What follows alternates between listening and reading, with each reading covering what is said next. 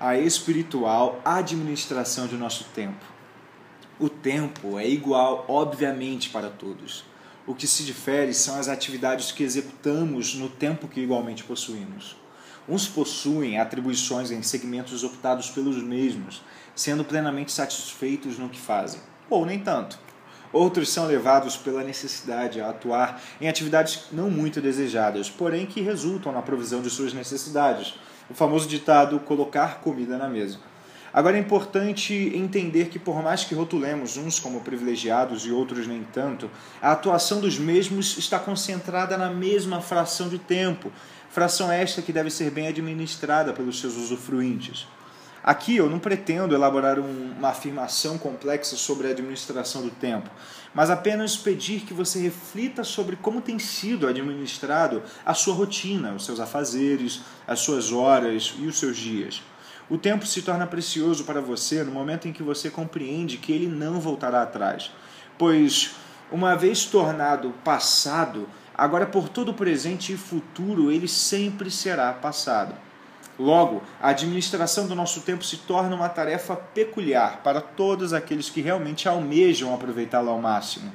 Uma vez feito o passado, o tempo que outrora nos era presente, de nada adianta olharmos para ele como se algo fosse mudar mas agora cabe aproveitar o presente, almejando gloriosos feitos para um futuro brilhante.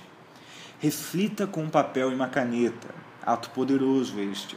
Contabilize suas atividades diárias em segundos, minutos e horas.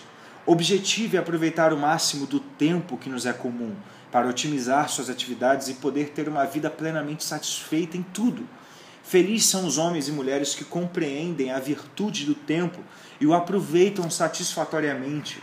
Agora, tendo feito isso, limite sua conclusão a si mesmo, pois o aproveitamento é individual e nunca podemos imputar ao nosso próximo aquilo que para nós é uma vida plena. A vida é de caráter particular, mas esta se passa para o todo quando objetivamos abençoar e amar o próximo com os nossos atos e até a administração de nosso, do nosso tempo.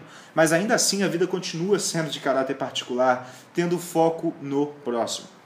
Por isso, a boa administração das suas atividades dentro do tempo que nos é comum irá definir se o seu progresso irá ter alcance unicamente individual ou se este se expandirá ao todo, ou seja, ao próximo.